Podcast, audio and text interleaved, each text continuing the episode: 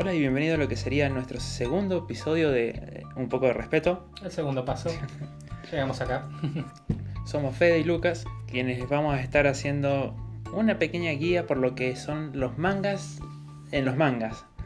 Los mangas en los mangas, los mangas sobre hacer manga, los mangas donde hay mangakas, que son los que hacen mangas. Todo tirando para, para ese lado, ¿no? Más, o- más o menos. Para tener esta primera referencia, para decir cuál es el mejor manga de manga. Y es un manga que nosotros decimos muchas veces manga en esto, pero lo vamos a seguir diciendo porque manga de mangas. Eh, un mangaka llegando al estrellato, por así decirlo. Claro. Es muy difícil.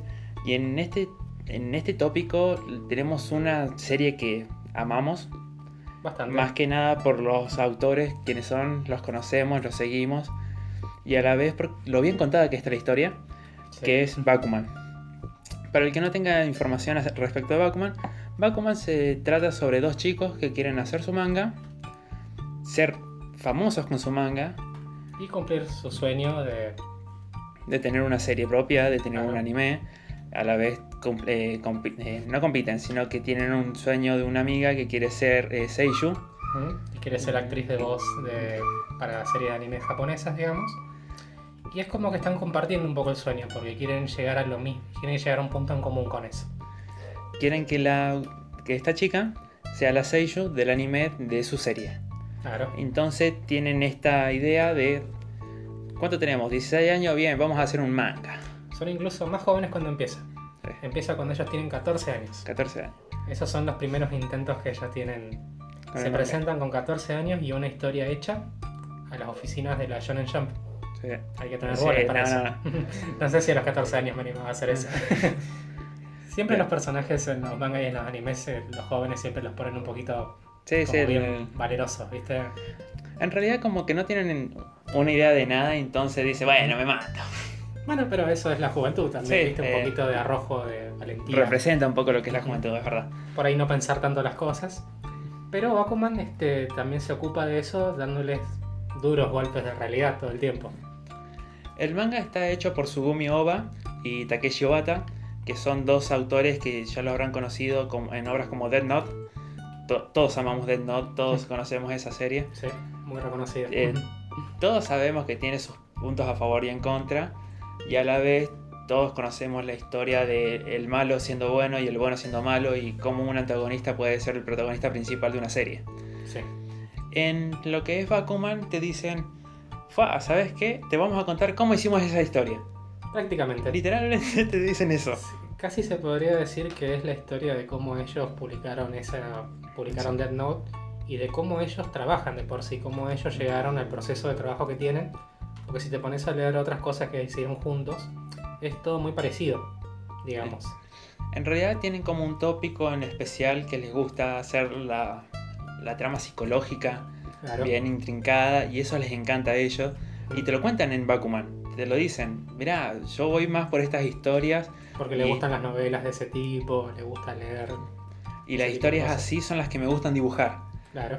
Entonces tenés a un guionista y a un dibujante que dicen me encantan las historias, eh, las batallas psicológicas. Con un tono oscuro siempre, siempre como un poco más serio. Que- Siempre diciéndote, mira, no hay blanco ni negro, hay muchos grises, muchos tonos de grises. Claro. Y, y esto es lo que nos gusta. Sí, Nos gusta recalcar esto.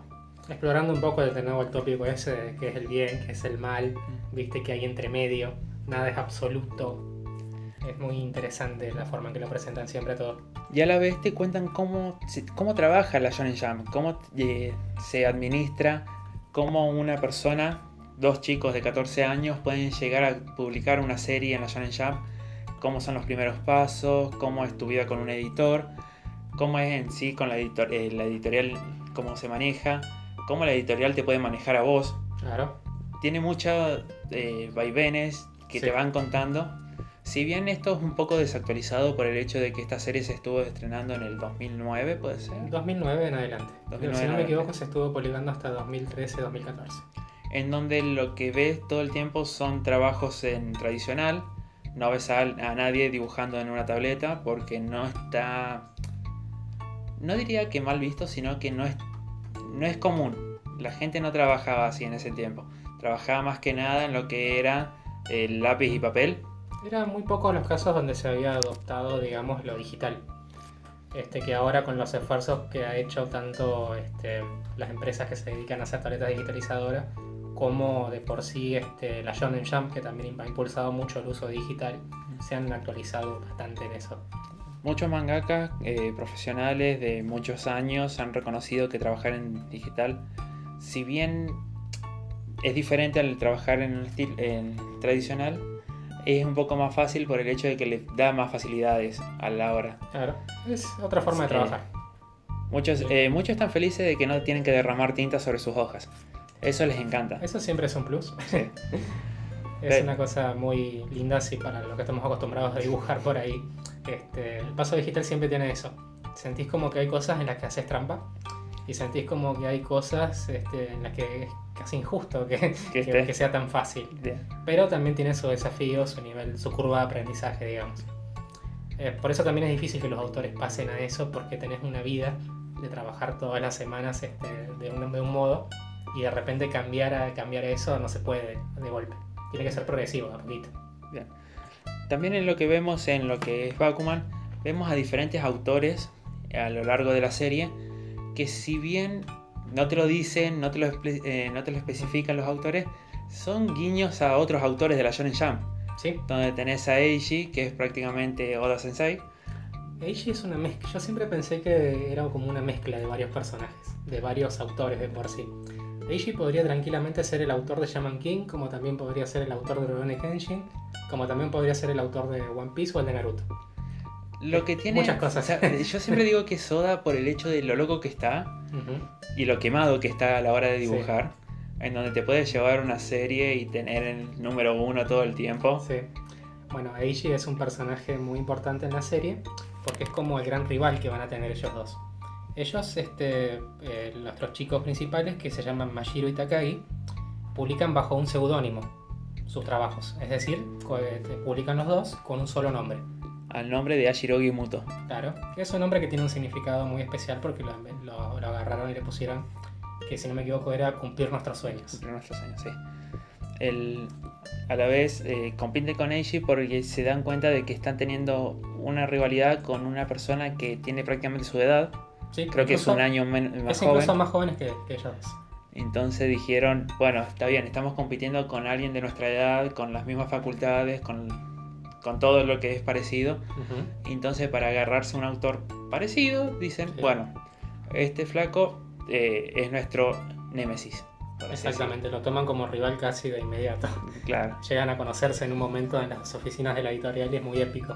Sí. Es un, es un showdown que tienen en ese momento. Es un caso especial, realmente. Sí. Lo que pasa es que también Bakuman te ofrece eso. Te dice, hay dos tipos de autores. Tenés los autores que son los genios natos, por así decirles, que son los tipos que dibujan lo que se les canta y te traen de un día para el otro una serie que va a ser un éxito de ventas. Que la rompe, que va a ser el top de la revista. El autor de Naruto, el autor de Bleach, el autor de cualquier serie que haya estado en el top de la Shonen Jump o de cualquier otra revista. Y por el otro lado tenés los autores calculadores, los que se fijan qué cosas se están pegando en ese momento, qué cosas están este, con, con, éxito o en auge o que podrían llegar a, ser, bueno, Ahí es algo más, eh, importante lo que la serie trata todo el tiempo, que te dicen las encuestas de popularidad que tiene la Shonen Jump. La Shonen Jump es la forma que ellos tienen de medir que si está pegando o no tu serie. Si es importante o relevante para el público. Cuando hablamos del top, hablamos de eso. De que hay un índice de popularidad en la revista que aparece publicado en la revista directamente que en la, en la revista te sale publicado lo que es la semana pasada, claro. toda la semana, y a la vez te viene con una pequeña fichita donde vos podés votar a tus series favoritas y mandárselas por correo a la Shonen Jump. Y ellos hacen un recuento, hacen un top generalizado dentro de unas mil encuestas, y ahí te van diciendo quién tiene eh, la cantidad de votos. Es interesante porque se sigue haciendo la encuesta en cuanto a mandar las cosas por correo, en cuanto a recortar el cosito de la revista y mandarlo. Porque te mandan premios por, por hacer eso también a veces y participas en sorteos. Pero también se hace la encuesta por internet hoy en día. Lo haces directamente de la aplicación de la Shonen Jump prácticamente. Eso está bueno saber por el hecho de si, si realmente te gusta una serie y sabes algo de japonés, podés bajar de la aplicación y votar una serie que te guste. Creo que tenés que usar un VPN para usarla fuera, para usar exactamente esa fuera de Japón, pero sí, tenés esa opción. Tenés. También tenés autores como Hiramaru, que Hiramaru es la otra, el otro caso del genio. Es el... Yo no sé dibujar, me encontré una Shonen Jump, dije, uy, esto es re fácil de hacer, y lo yo, hice. yo también lo puedo hacer. Yo también lo puedo E hacer. inconscientemente lo agarran y lo hacen y funciona. Capaz que no pueden explicar cómo lo hacen, pero resulta que tienen un talento innato para esto. que a la vez este personaje lo que busca todo el tiempo es yo quiero no quiero vivir de esto sino que quiero hacerme rico con esto y Ah, te- dejar de trabajar claro, muchos se le vendrán muchos nombres a la cabeza cuando piensan que autor es parecido a él autores vagos. Para Autores vagos. Muy talentosos, pero vagos. el caso más específico para así decir que también trabaja en la Shonen Jump es eh, Togashi eh, ¿cómo es Shiro Togashi? Eh, no me acuerdo exactamente. Togashi, eh, para el que no sabe, es el autor de Hunter x Hunter, de Yu Levelé. Levelé. Es un autor muy bueno, donde, que tiene muy buenas ideas. Tiene un estilo muy particular. Sí. No vamos a decir que es el mejor, porque Es muy artístico. es muy artístico. Tiene muchas influencias de películas, eh, es muy curioso. Es fanático de las películas clase B, esas Ajá. películas con monstruos, con horrores y cosas por el estilo. Sí. Y es como que le busca por ese lado, por el lado del real, casi del realismo por momentos. Ajá. Si bien su estilo manga tiene momentos, tiene partes que están simplificadas, por supuesto, el tipo es capaz de dibujar un, una- un dibujo realista muy, muy bien. En donde el autor prácticamente todos sabemos que es vago. Es vago a la hora de dibujar también. Es un autor que no, tiene eh, que no pone fondos a la hora de dibujar. No los pone para la publicación semanal, sí los pone para cuando sale el tomo recopilatorio. Yo estoy seguro que tiene 10 monos esclavos que le están dibujando los fondos para, la- eh, para los tomos. ¿Sabés que es curioso? Porque lo- por lo que estaba viendo, Togashi es bastante terco en ese sentido. Lo, si no me equivoco, estuvo los primeros 15 años de la publicación prácticamente, porque está hace mucho saliendo Hunter x Hunter, sin, sin ningún tipo de asistente. Hacía todo el trabajo él porque no se lo quería ceder a nadie. Y recién cuando se empezó a enfermar muy seguido estos últimos años, empezó a contratar asistentes. Para el que no sepa, Togashi tiene una supuesta enfermedad. Es una- tiene una enfermedad que se llama Eh. Idolmaster. Sí, Idol Master. no puedo trabajar nueva temporada de Idol Master. Nuevo juego de Idol Master. En realidad, es, gra- bueno, No, ese no- Idol Master no es Lo, lo que pasa es que es un, un- poquito un chiste interno porque hay otro autor que se llama Miura, el creador de Berserk. manga muy exitoso llamado Berserk, que tiene la costumbre de cuando sale un nuevo juego de Idol Master Irse Yatus. de Isayatus, este, y, y son conocidos de, con, con Togashi, trabajaron juntos en un par de ocasiones como asistentes si no me equivoco, entonces siempre decimos que están los dos juntos ahí. Eh, están jugando. Mientras nosotros sufrimos para saber qué está pasando en el barco que va al continente oscuro, ellos están Sí. jugando al Idol Master. Estamos totalmente seguros de eso. Justo que estábamos hablando de autores que aparecen, este, también cabe destacar que la mujer de, de Togashi es otra mangaka muy famosa de la época de los finales de los 80, todo lo que son los 90. eh, Takeuchi, la autora de Sailor Moon, Sí. que también aparece eh, de cierta Apare- forma en este sí, manga Está representada. con un personaje que es muy parecido a ella, que, te- que la ves y decís, esa es la autora de Sailor Moon. En- Encima físicamente la hizo Sí, igual. sí. Eh, es la personaje de Aoki. sí, Es la, es la autora que crea prácticamente Hider the Door, que es una reversión de Harry Potter prácticamente. en sí. la historia. Todo muy fantasioso, siempre con un tono muy yo. Eh, y después hace una comedia romántica ya más tirando, en donde se muestra más a estas colegialas y Claro. dibuja más Echi para... Y le eh, cuesta mucho ser- dibujar sí. Para, para tener más popularidad más que nada. Mm. Es una autora este, que es muy caprichosa también. Todos los autores son muy especiales en esta historia, pero ella en particular este, tiene como caprichos, como que no quiere hacer la historia si no es bajo sus términos. Pero también es muy talentosa y por eso hacen todo lo posible para que ella quiera seguir. Hace poco vi una película que me gustó mucho, donde te muestran cómo es la autora de las novelas de Mary Poppins. Ajá. Y te muestran todo el quilombo que tuvo que hacer Walt Disney para que la autora le dejara hacer la película de Mary Poppins. Pero, Y la mina es como un reflejo de este personaje de Bakuman. ah, mira. No le gusta nada, no quiere saber nada con las cosas como te las di, como, como se las quieren obligar a hacer, quiere hacer todo bajo sus demandas. Bueno, una de las principales confrontaciones que tiene ella es con Nakai, el otro asistente barra mangaka. Es otro de los personajes que aparecen, un, un dibujante muy talentoso. El Nakai viene a ser el reflejo del mangaka frustrado. Muy frustrado. eh, Muy frustrado. La persona que tiene el talento y puede llegar a ser el mejor y no llega. Y nunca llega. Y nunca llega porque se centró demasiado en trabajar como asistente y dejó pasar el tiempo y dejó pasar oportunidades. Y ahora está atascado en la vida asistente, básicamente. prácticamente. Quien le hace primero de codibujante para Oki y luego termina como asistente para Hiramaru. Sí. Es muy y antes gracioso. de eso estuvo trabajando con Eiji, si no me equivoco. Con- La primera vez con Eiji, Sí. que también hace de asistente. Eiji, el chico genio. Sí. Bien. Tenemos a Fukuda también. Fukuda, El- otro, otro personaje que le tenemos mucho cariño. Fukuda lo que tiene es. Es el espíritu del shonen Sí. personificado. No creemos que sea un autor en específico. Puede Es- ser varios autores a la vez. Puede ser varios autores a la vez. Es un mangaka que más que nada trata sobre series de deporte, Ujú. de pelea, de motos, de... De todas las cosas que, le- que, lo que a él le parecen copadas, digamos. Claro, lo que a él le gusta, él lo dibuja. Exacto. Y más que nada, lo que más le apasione, por así decir. Sí. Es un tipo apasionado. Es un tipo pocón, que no se aguanta nada, por así Y decir. que no va a dejar de meterse, y, aunque, aunque meta la pata, Sí, en no, todas no. las situaciones. Es Él, muy- él va a estar ahí. ¿Mm? Pero es como que no puedes evitar quererlo a pesar Sí, de todo no, eso. es, un, no, es un amigo que vos querés. él- no hace las cosas con mala intención, sí. pero es muy brusco en su Es forma muy de ser. brusco. Pero no, lo, no puedes evitar quererlo, es muy, muy especial el tipo.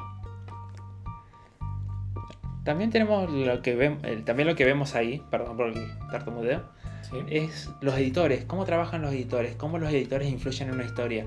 Vemos el seguimiento de Takai y de Mashiro Sí, eh, bajo la influencia de Hattori, lo que sería su primer editor, cómo cambia su manga en base a los comentarios del editor.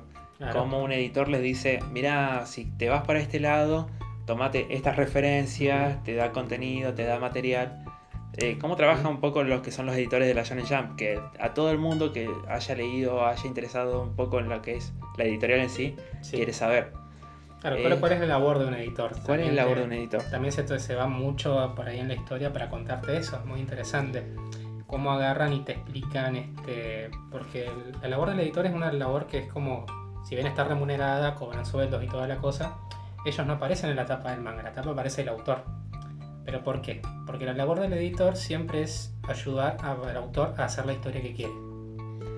El Entonces- editor es un guía, Es un guía, exactamente. Es un guía que te dice, mira, esta serie está buena, pero cambia estos puntos, cambia estos personajes, Claro. estas cosas no van. También es un guía con referente a la, a la editorial, te dice, mira, para la Shonen Jam esta historia es demasiado oscura o es muy boba. Sí, Entonces te va diciendo, eh, cambia a esto, cambia, hace Mm. chiste referente a esto, Sí. hace, eh, ¿cómo decirlo? Toma estos tópicos. sí. Entonces te va diciendo, te va guiando. Vos tenés que hacer la historia. Vos como mangaka tenés que hacer la historia. Y a la vez si el editor se mete mucho en tu historia, te la puede arruinar. Exacto. Porque los editores son gente que ayudan a guiar, y a la, pero a la vez ellos no son los que te traen una obra maestra, sino todos los Claro, editores ellos, no serían se encargan, ellos no se encargan de escribir la historia, se encargan de emprolijarla. Se encargan de limarla, para de limarle ciertos aspectos para que vos te puedas concentrar en, en terminar entregando lo mejor posible. Entonces te detectan los puntos fuertes del manga, por así decirlo. El- tenés casos como Hattori que los ayuda a mejorar, tenés casos como Miura Es un Que- editor que, tiene más adelante en la historia, que tiene nuestros dos chicos principales. que no, que los estanca, que no saben para qué lado tirar con Miura. Porque, Que es algo que pasa también. porque Porque prácticamente Miura los hace cambiar de género.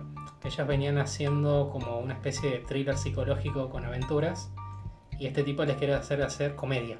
claro, ustedes enfóquense en los chistes, es lo mejor que les sale. En los gags, sí. donde el- ven cómo sufren los autores por hacer un chiste, para rematarlo.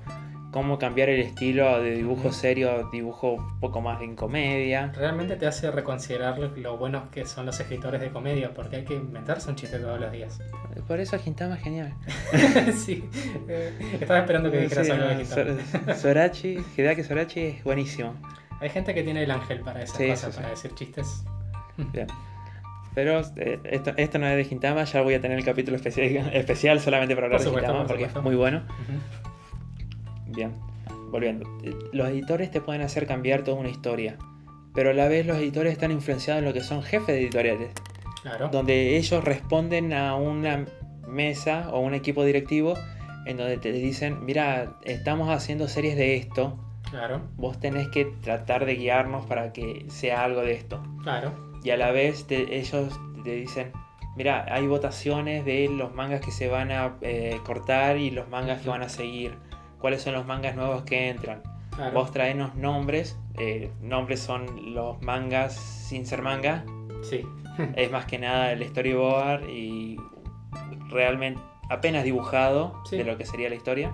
es como un boceto que vos le presentás con todos los detalles de la historia, con los dibujos hechos así nomás, como monigotes prácticamente.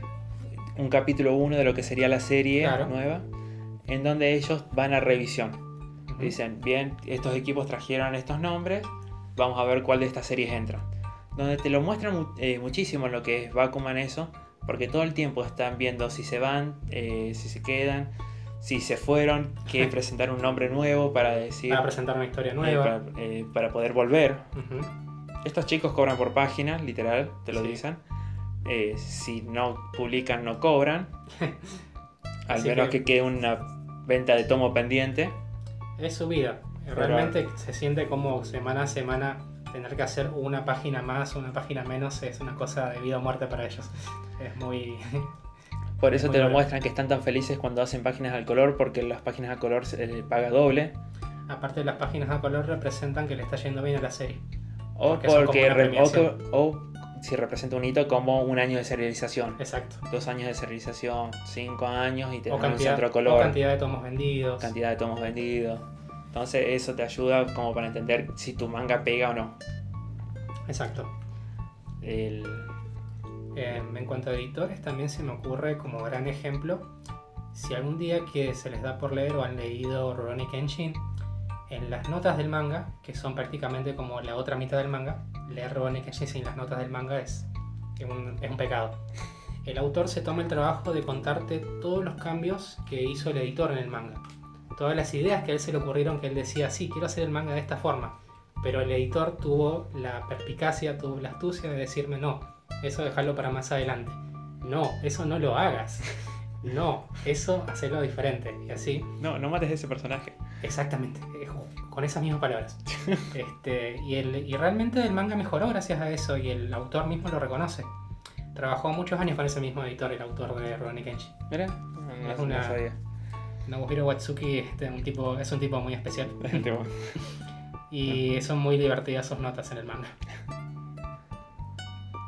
Bueno, hablando de Oda Sensei, eh, fue asistente del mangaka de Kenshin. Sí, sí, sí, tiene como una. Él y el ahí. de. El ¿cómo se autor de? Shaman King. De si Shaman King también. Sí. Este se les nota sobre todo en el estilo dibujo, porque en varios momentos llegaron a dejarlos encargados de trabajar con los personajes. Sí, Y hacer uno, incluso uno escenas de de los personajes del. ¿Cómo se llama? El clan de los ninjas. Eh, El clan de los ninjas en donde. En la ciudad principal cuando se enfrentan a Shisha. Ah, sí, sí, sí. Bien. Eh, uno de los personajes es de Oda, que literalmente lo dibujó. No, no, él lo creó y lo metió a la serie Sí. y le dijo, necesito que sea que ella esté en la serie y lo metió. Así que también es como para ver cómo trabajan. claro. Eh, pero bueno, eh, No, sí, no, son. volviendo al tema. tam- bueno, también Bakuman representa muy bien eso, cómo se van cruzando los, los cables entre los diferentes autores, cómo, los auto- cómo un autor que de repente tiene una serie publicada eh, fue asistente de otro autor en otro momento, cómo trabajaron juntos. Hay momentos en los que hay varios de los otros autores que aparecen que empiezan a trabajar juntos. También. Y son sorpresas que aparecen en la historia. O que se ponen a competir en una misma publicación. Claro, se Es ponen a como- competir eh, estilo muy shonen, ¿viste? Sí. De ver quién queda primero esa semana. o quién sube en el, en el ranking, quién queda en la lista principal, ¿no? No, sí, es como bastante interesante y verlos, com- verlos interactuar en sí entre mangakas es bastante divertido. Personalidades muy variadas, muy diferentes. Uno pensaría que todos los dibujantes o todos los escritores son iguales, este manga demuestra que no. No, no, Para te- nada. prácticamente te dice que tenés que estar loco para poder dibujar manga Y todas todos- las semanas. Todos están un poquito locos, en este caso. Eh, todo lo que sufren. La pasan bastante duro. Eh, Bakuman tuvo una adaptación al, al anime, Ujú. que, que es muy buena. Tuvieron que hacer unos cuantos cambios porque Bakuman muestra muchos este, nombres de series que, de- digamos, de reales. sí, y no tuvieron los derechos para hacer todas esas cosas en el anime. Pero uno de los detalles más bonitos que tiene, me acuerdo que es el ending, el último ending de la última temporada, donde te muestran este, un- en un cuadro gigante todos los momentos donde todos los autores están sufriendo por alguna razón. Y son momentos que lo tenés clavados en el corazón realmente como una daga, porque son momentos muy, muy fuertes, con una canción muy sentimental de fondo Sí, del sí, sí. ending y todo. Es muy bonito. Eh, sí, bien, de ending, Recomiendo leer Bakuman, pero el anime está muy bien hecho. Con ciertos cambios, con ciertas licencias que se toman. Ah, hablando de leer Bakuman, eh, Panini México está sacando un set box del manga de Bakuman para Ah. el que le interesa, que le gusta comprar, colecciona, donde tiene una calidad muy bonita, eh, lo están re- eh, reimprimiendo muy hermoso. Sí. El- se los recomiendo por si lo quieren comprar, es Los muy set- bueno. Los setbots de estos autores de por sí, de Obata y de, de Oba, los creadores, Sí. de por sí son muy buenos. El setbot de Death Note, que, incluye- que incluía de hecho un tomo completo aparte con extras, Sí. es una cosa que la querés, querés tener, así que recomendaría pegar una mirada. El que tiene la entrevista a ellos. El que tiene la entrevista completa a ellos, que tiene todos los detalles de, la- y de, de- de información que, que está en la historia, pero que no llegaron a mostrarla. Sí, todo el proceso de creación de la serie en sí. Que también, bueno, también habla un poco de su editor y todo eso, es muy interesante eso. Actualmente los autores, si les quieren leer algo más de ellos, están haciendo Platina N Sí, y van a sacar un tomo nuevo de eh, Dead Note en donde vas a ver a un- N. creo, creo que es un capítulo nuevo en sí. Es un capítulo nuevo, sí.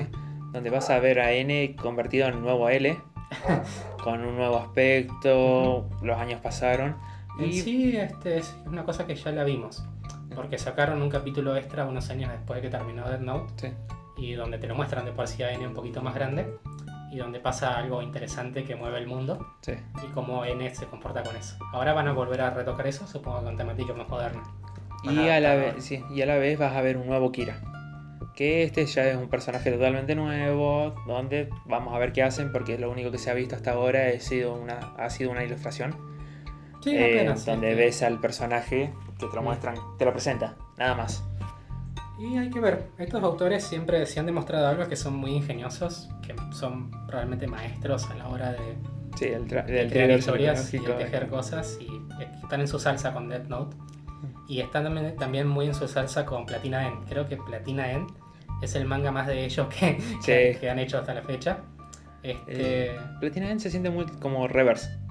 Un poquito, ¿no? Sí. tiene, tiene ese aire, tiene ese toque místico, ese toque fantástico, con muchas escenas de acción, personajes hermosos. Reverse eh, es un manga que hacen dentro de Bakuman, Sí. en donde te cuentan cómo lo hacen y por Mm. qué lo quieren hacer. Es muy lindo y te da ganas de leerlo Sí. prácticamente. Y se siente un poco con Platina N. sí. Comple- Cuando están haciendo reverse, porque pues, también va a cabe destacar que cuando están haciendo los mangas dentro de Bakuman, es como que por, por un momento cambia el estilo de dibujo y te muestran las páginas de, de estos mangas diferentes sí. que están haciendo, no solamente ellos, sino también los demás autores. Reverse es prácticamente Death Note, Sí. hasta cierto punto. Eh, Hasta cierto punto de Ujú. Death Note y a la vez eh, tiene ese toque más fantástico que Death Sí. Note y que Platina N lo, eh, lo, lo tiene. Lo tiene. Eh, de hecho, se siente como que es una continuación natural. Sí. de, como que es algo que, como que es el manga que tenían que sacar ellos. Sí, sí, sí. Eh, Escuché comentarios de gente que me decía incluso que se siente como que lo deben haber tenido guardado en el tintero un tiempo. Porque se siente como que tendría que haber salido apenas terminó Death Note y no, pasaron unos cuantos años. Sí. Pero te está bueno. Bueno, es para muy bonito. que tengas idea, salió Bakuman de por medio. Claro. Sí, que- seguramente tuvieron un tiempo para estar distraídos. También son este, autores muy activos de por sí. Sí. Sobre todo Obata, el artista. No solamente trabajan juntos, sino que Obata ha hecho diseños para revistas de moda, para este, para otros mangas, ha estado trabajando con otros autores, ha hecho diseño de personajes para juegos, ha hecho ilustraciones para novelas, de todo. Eh, lo podés ver en todos los años en la Shonen Jump haciendo los diversos personajes de toda la serie, de toda Sí. la revista, porque prácticamente está envolado y saca eh, la reversión de todos los personajes, todos los protagonistas, y los hace a su gusto y Tiene un estilo muy distintivo, lo ves y lo reconoces. el, la Shonen Jump pone siempre su- sus dibujos de él. Eh, Son hermosos. son son hermosos, sí. No, no podés negarte al, al arte que tiene. El de One Piece sí, el de Gobata no. Ah, siempre, siempre son muy llamativos Sí. los, los estilos de dibujo, siempre son muy diferentes, muy representativos de la personalidad del autor. Eh, hablando de mangas que hacen ma- eh, mangas de mangakas, Sí. o de mangas de mangas, por así decir, también podemos hablar de otros mangas como Rin. Otro gran manga. Rin, para el que no lo conoce, ¿han escuchado de Beck? Beck, Beck, la serie. eh, la serie sobre los chicos No- que no- la banda, ¿no? la, la banda Por- de por- música. Por decirlo muy por claro. encima, porque es un poco más Beck. Sí, prácticamente tiene toda una trama muy hermosa. Sí. Eh, ¿Cómo se De Beck, la- el, el anime, no la banda, pero es un Beck la banda. Ahora es, Sí, sí. Pero no se llama Beck la banda por Beck, sino se llama por un perro que se llama Beck, que Sí, se llama no. como la banda. Sí. Y es curioso porque dentro del universo de Beck, técnicamente, existe Beck, el, Sí, el, existe el Beck. cantautor. es muy rockero todo el estilo de este autor. Este, y con Rin, lo que él hace es contarte una historia sobre un chico que quiere hacer manga, pero no se detiene solamente en el proceso de creación de manga, sino que agarra y pa- también te cuenta toda su historia personal y todo lo que va a pasar a través de una chica muy especial que se llama Rin, justamente, que le da el nombre al manga, y se mete en terrenos inesperados, por así decirlo. Hay segundos. Esta serie, para que tengan en consideración, es. No se puede decir que es de la vida cotidiana porque. en- por Tiene momentos- elementos de la vida Tiene cotidiana. elementos de la vida cotidiana, pero tiene un toque fantástico, hermoso, Tiene- que no te lo esperas, para nada. Tiene, se podría decir, como realismo mágico, le dicen, si no me equivoco, Sí. cuando las cosas de la vida cotidiana se ven marcadas muy duramente por un evento sobrenatural. En Rin tenés a esta chica que tiene poderes psíquicos. Sí. Y toda la trama de la serie pasa por el tema de, la- de que las historias se repiten de forma cíclica. De que todos tenemos un destino que estamos llamados a interpretar de una forma u otra. Y las historias se repiten a lo largo del tiempo y juega mucho con eso a la hora de cuando él se pone a trabajar en las historias que quiere hacer para el manga. ¿Qué inspiraciones toma? Y si bien tiene ese toque fantástico, a la vez tiene el toque de real- eh, la realidad cruda, toques que vos decís, acá pasa lo peor. Hay un momento de la historia en el que prácticamente te olvidas que es un manga sobre hacer mangas porque están pasando una cosa horrible y tenés el corazón en la boca y, estás y, te arrancas los pelos de la cabeza porque terminó el capítulo y tenés que pasar al siguiente. No, que, no querés ni una página. en ese momento tenías que esperar un mes porque estaba saliendo mensual. Sí, lo encima me acuerdo que lo estábamos leyendo mientras salía. Sí, no, no. Era horrible sufrirlo. Es un manga más- un poco más reciente que Bakuman. Sí. Eh, creo que también tiene muchas comparaciones con Bakuman, pero no tiene nada que ver. Sí, es como a la vez tiene y no tiene. Porque, por ejemplo, tiene el. Es un chico de 14 años, 15, que pasa todo su verano tratando de hacer un manga. Y, al- y hasta ahí tenés Bakuman. Es un chico que se frustra porque no puede eh, publicar su primer intento. No. Y arroja su manga al, al río. Y ahí tenés Bakuman porque pasa una escena muy. Sí, ¿no? Pasa una escena muy parecida. Bueno, De hecho, calco. de hecho, estoy seguro de que está hecha como un pequeño guiño, homenaje. Porque se siente muy liberadora la escena. Sí, muy ¿no? buena. Igual es interesante porque él tiran el manga por diferentes razones. Sí, Porque los chicos de Bakuman tuvieron la posibilidad de entregar el manga que, que están tirando, pero dijeron no, lo vamos a rehacer, no vamos, no vamos a sentarnos en esto, sino que vamos a rehacerlo completamente. Y el chico de Beck, este, lo de Beck, De Beck. escúchame, de Rin, este, lo está haciendo porque se da Eh. cuenta de que puede hacer algo mejor. no, no pudo Pero- publicar. No pudo publicarlo, pero no se va a rendir. Ese Claro, creo que era el La idea era Sí. de empezar de cero con algo nuevo. Y a la vez tienen ese toque, compite contra otros mangaka Aparecen otros autores Y- también, todos con personalidades muy diferentes. y a la vez vos decís, esto es Bakuman, estoy releyendo Bakuman. Y no. No. ¿Por qué? No. Porque aparece la figura mítica de un autor que es una mezcla de varios autores. Podría ser Osamu Tezuka, como podría ser este, cualquier otro mangaka legendario que se te venga a la cabeza. Y, él- y la figura de él está marcada en la revista Taurus, donde él quiere publicar, porque el tipo quería hacer. eh, Pasó toda su vida haciendo mangas de diferentes tipos, fue un maestro reconocido, ¿no? Sí. Y su último manga nunca lo pudo publicar. Y es como que le como que quedó eso flotando en el aire. Y eso va a terminar influenciando en la historia de Rin. Ellos quieren saber de qué se trataba. Ese, porque es un misterio, nunca Es se- misterio, es no. como que no se llegó a saber de qué era el último manga que quería hacer. Y Osamu Tezuka, que Sí. lo estoy nombrando justamente, el, el legendario autor de manga y anime prácticamente, por excelencia, también tuvo un manga que se llamaba, si no me equivoco, Phoenix, Sí. que fue lo último que publicó. Y después de Phoenix este, tuvo otro manga que nunca lo pudo llegar a terminar. Lo dejó inconcluso. Y creo que habla sobre eso. Un manga muy apasionado que te habla sobre, también sobre justamente sobre la, sobre, la teoría cíclica de que las cosas se repiten. Sí. Entonces ves que tiene similitudes con la realidad y hasta ahí ves un manga normal. Sí, Un manga de hacer manga normal, porque como te decíamos, eh, no se separa mucho de Bakuman. Pero el, ahí también es cuando empieza todo lo misterioso. ahí se, ahí se va mezclando todo lo que es lo sobrenatural, situaciones en las que se demuestran que los poderes psíquicos de Ring son reales. Sí. Por la duda, si querían ver Rin, eh, no le estamos spoilando mucho de la historia. No, todo esto es exposición de la primera parte. Sí. Así que no. Sí, no, no, nos vamos, no les vamos a contar lo que pasa más adelante. No les vamos a contar este qué pasa con la carrera de mangaka de él. ¿Y quién se muere? No vamos a contar ninguno de esos detalles de, de color, digamos. Nah, Pero por la duda, no se muere nadie. sí, súper recomendable leer. Este es un manga que les va a dejar un muy buen sabor de boca realmente. Pueden leerlo antes o después de leer Bakuman, no importa. Sí, no, no, no. Las dos son obras muy diferentes que vale la pena leer. Y las dos hablan sobre esto, ¿no? De hacer mangas. Y después nos vamos por el lado de la comedia romántica. Gengan Sí. Shoujo Noso- eh, Nozoki. Eh, Nozomi. Nosaki- Nosaki-kun. Nosaki-kun. Nozomi es la chica de Love Live. Ah, bien. Me encanta. bien. Nosaki-kun es un manga. ¿Es un manga? ¿For coma? Sí, for coma.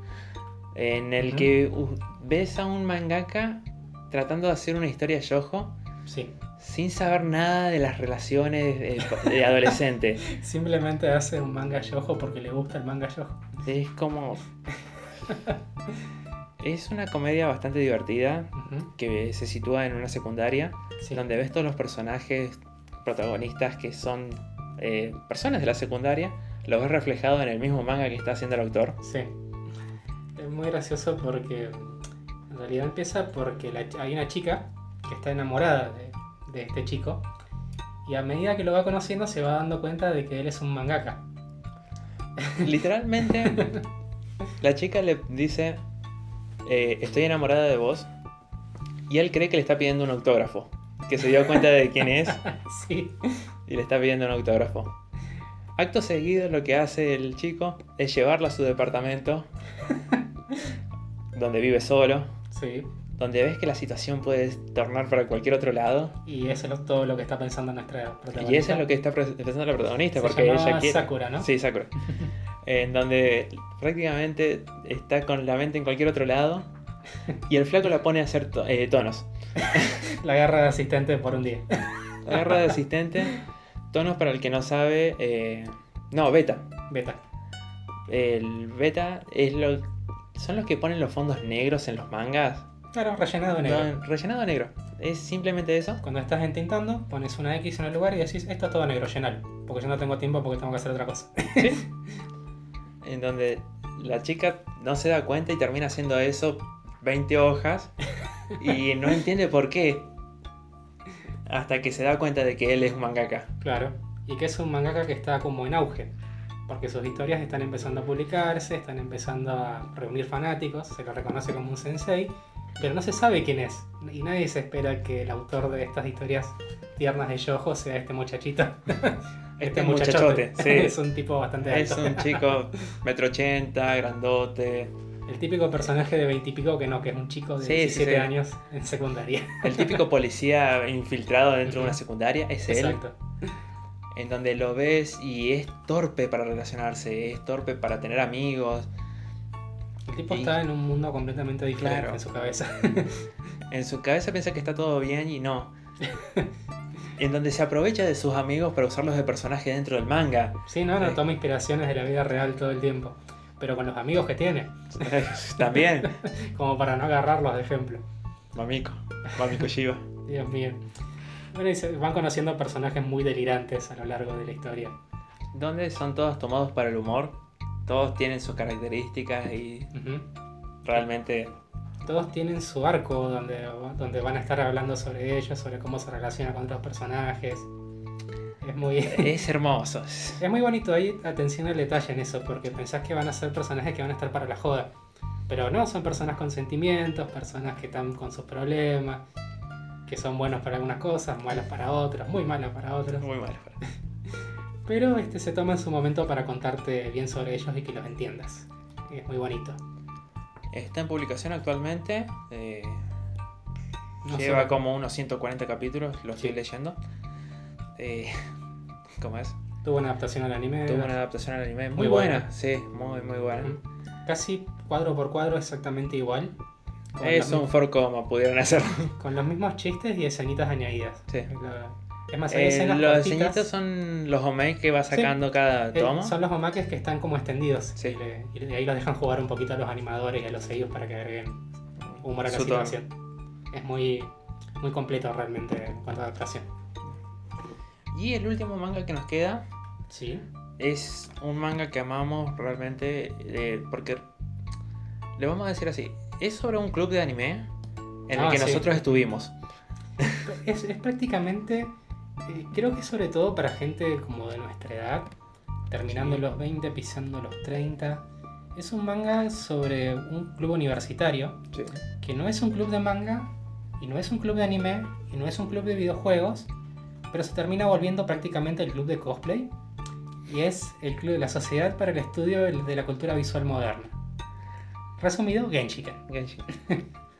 en donde vemos un grupo de alumnos universitarios que van a pasar su tiempo a un cuarto de la universidad Sí. en la que está lleno de mangas, de, De figuras, figuras, de un videojuego, en donde van a charlar sobre manga, van a charlar sobre anime, Van, Sí, a, van a estar al pedo. van a estar al pedo. Es el club de estar al pedo y tienen enemigos por eso. Sí, tienen gente que los odia por estar gente, al pedo. claro, gente que los quiere cerrar porque no puede ser que estos flacos vayan a rascarse los huevos. No puede ser que les den el cuarto, no puede ser que les den presupuesto para esto. Y lo peor es que hacen cosas de vez en cuando como para justificar. Sí, para justificar su existencia. Es muy, muy enternecedor eso. Si bien hasta ahora no le estamos diciendo nada de lo que, ha- de lo que hacen, tienen un par de arcos. Sí. Decimos un par porque se extiende a lo largo de la serie en, realidad. En donde ellos deciden probar lo que es el mundo eh, underground Claro. del manga, eh, hacer doujins, Sí. donde los planean eh, vender en las comiquet de Japón. Y se encuentran con un montón de dificultades, se encuentran que es difícil dibujar un manga, no es lo que te lo hacen ver, no es No, que no. por semana puedes tirarte 20 hojas. Incluso aunque sea una publicación independiente. Al ser una publicación independiente tienen más dificultades porque no tienen presupuesto, no tienen gente que lo haga, Todo depende de tu tiempo libre y de tu voluntad. claro. Y sin olvidar que son chicos del universitarios que están tienen- estudiando, Tiene- entre comillas, porque no sabemos realmente si están estudiando. Siempre se los ve llegando de clase, siempre se los ve diciendo, oh, no tengo un examen, oh, no tuve que hacer esto o lo otro. Jamás vemos una clase completa de ellos porque lo principal pasa en el, en el el salón de club.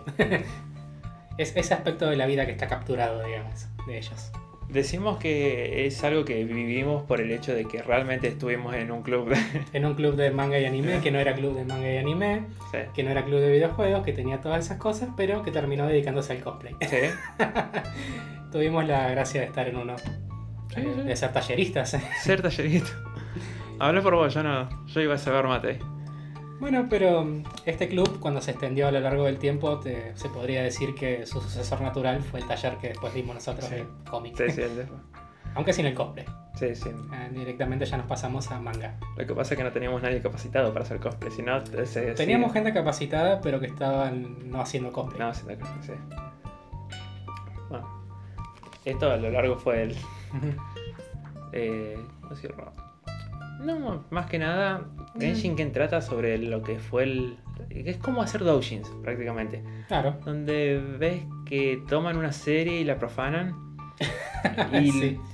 y le da asco a la vez. Y a la Sí. vez dicen, vamos a vender re bien. Sí, Y entonces lo siguen haciendo. sí. No se escapan de, de ese aspecto, digamos, de la subcultura que es este, del manga y el anime, que son los, los doujins eróticos, que son los, los fanart eróticos, que son que muchos fanáticos somos unos babosos asquerosos y todo eso.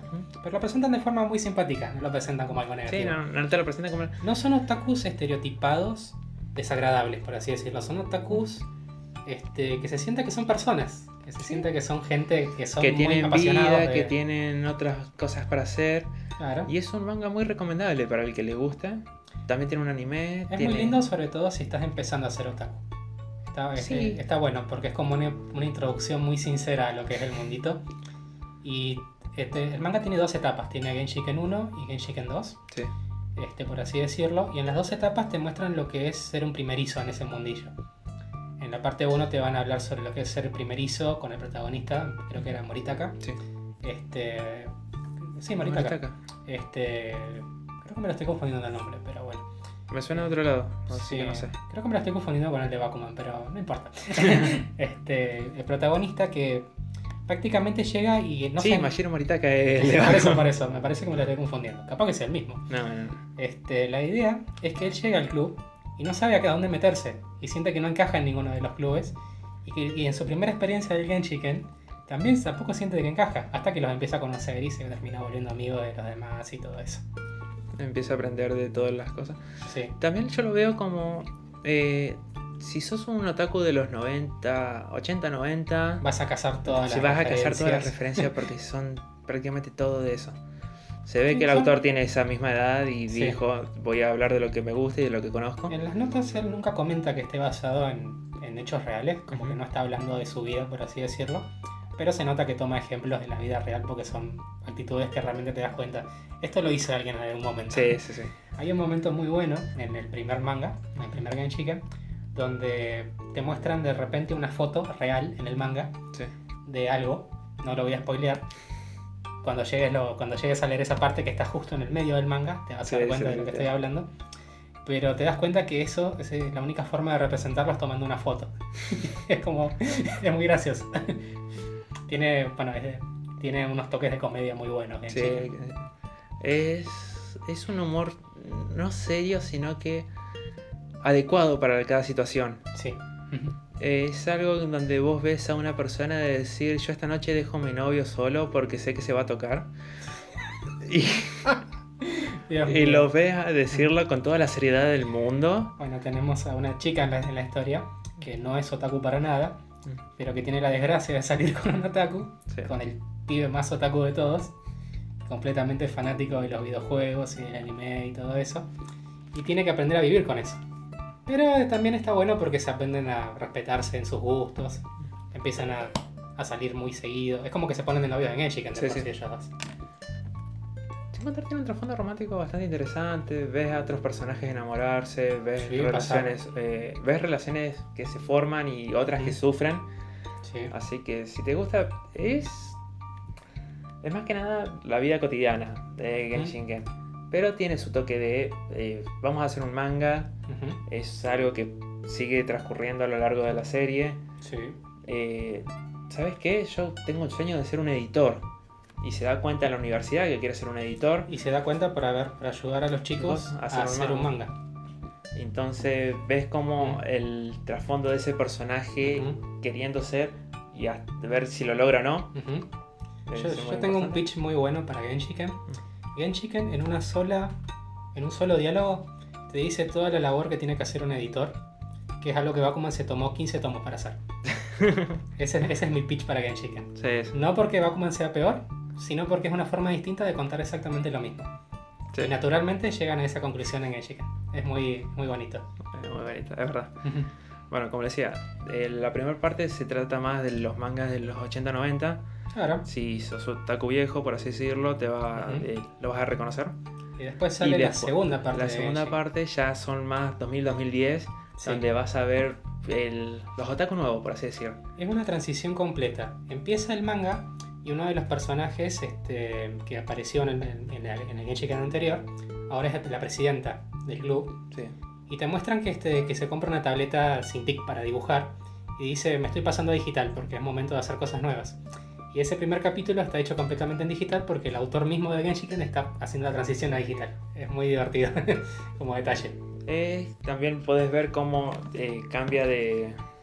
No solo eso, sino que cómo cambian las personalidades de la gente que entra, los otakus nuevos. Sí, Ves personas totalmente nuevas, algunos que son muy colgados, muy sí, quemados. Muy quemados. Creo que se fueron muy a los personajes este, exagerados en esta parte. Pero a la vez sigue sintiéndose real. Si no, no siguen siendo por seres humanos, por supuesto. No, Así que no, no es nada solamente del que otro son- mundo. Siento que son de otro mundo algunos de ellos, pero este, son personajes que tienen sentimientos, que tienen, su, que tienen sus maneras de, Sí. raras de actuar, pero porque son gente de- del palo, por así decirlo. Son gente fanática del, del manga y anime, por supuesto.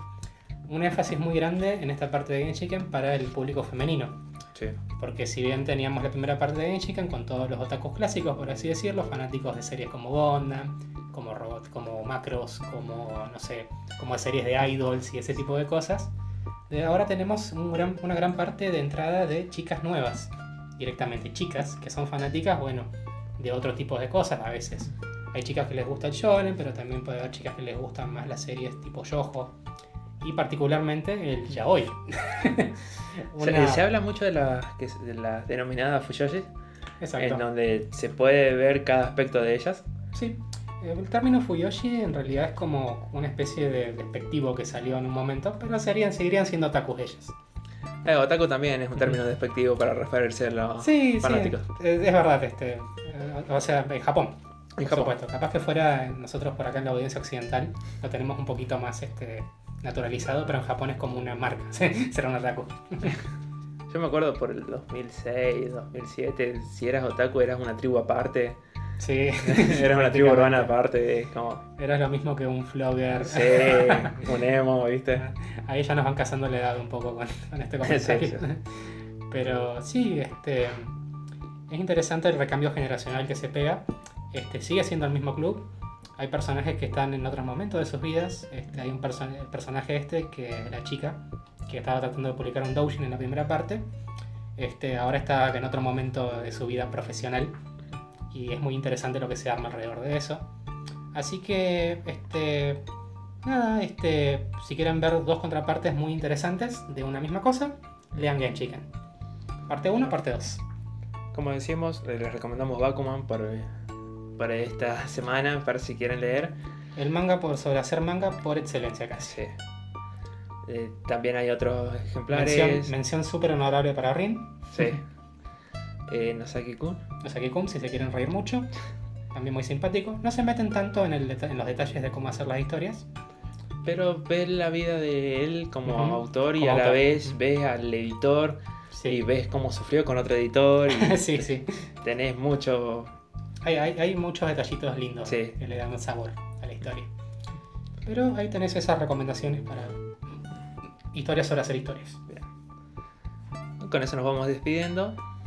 Como le decimos, somos Fede, Lucas y esto fue Un poco de respeto.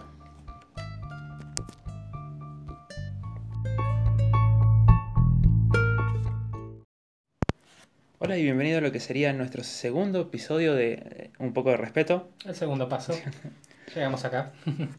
Somos Fede y Lucas, quienes vamos a estar haciendo una pequeña guía por lo que son los mangas en los mangas. Los mangas en los mangas, los mangas sobre hacer manga, los mangas donde hay mangakas, que son los que hacen mangas. Todo tirando por, por ese lado, ¿no? Más, o- más o menos. Para tener esta primera referencia, para decir cuál es el mejor manga de manga, y es un manga que nosotros decimos muchas veces manga en esto, pero lo vamos a seguir diciendo porque manga de mangas. Eh, un mangaka llegando al estrellato, por así decirlo. Claro. Es muy difícil. Y en este, en este tópico tenemos una serie que amamos, Bastante. más que nada por los autores, quienes son, los conocemos, los seguimos, y a la vez por lo bien contada que está la historia, Sí. que es Bakuman. para el que no tenga información respecto a Bakuman, Bakuman se trata sobre dos chicos que quieren hacer su manga, ser famosos con su manga, Y cumplir su sueño de. de tener una serie propia, de tener un anime, a la vez eh, compi- eh, no compiten, sino que tienen un sueño de una amiga que quiere ser eh. Y quiere ser actriz de voz de, para series de anime japonesas, digamos. Y es como que están compartiendo un poco el sueño, porque quieren llegar a lo mismo, quieren llegar a un punto en común con eso. Quieren que, la, que esta chica sea la Seiyuu del anime de su serie. Claro. Entonces tienen esta idea de... ¿Cuánto tenemos? 16 años, bien, vamos a hacer un manga. Son incluso más jóvenes cuando empieza. Sí, Empieza cuando ellos tienen 14 años. 14 años. Esos son los primeros intentos que ellos tienen. Con Se el presentan con 14 años y una historia hecha a las oficinas de la Shonen Jump. Sí. Hay que tener Sí, bolas para no, eso. no, No sé si a los 14 años me animaba a hacer eso. siempre Bien. los personajes en los mangas y en los animes, eh, los jóvenes siempre los ponen un poquito Sí, como sí, bien el- valerosos, ¿viste? En realidad como que no tienen una idea de nada, entonces dice, bueno, me mato. Bueno, pero eso es la juventud también, Sí, ¿viste? Un eh, poquito de arrojo, de valentía. Representa un poco lo que es la juventud, es verdad. Por ahí no pensar tanto las cosas. Pero Bakuman este, también se ocupa de eso, dándoles duros golpes de realidad todo el tiempo. El manga está hecho por Sugumi Oba y Takeshi Obata, que son dos autores que ya lo habrán conocido en obras como Dead Note. To- todos amamos Dead Note, todos conocemos esa serie. Sí, muy reconocido. Eh.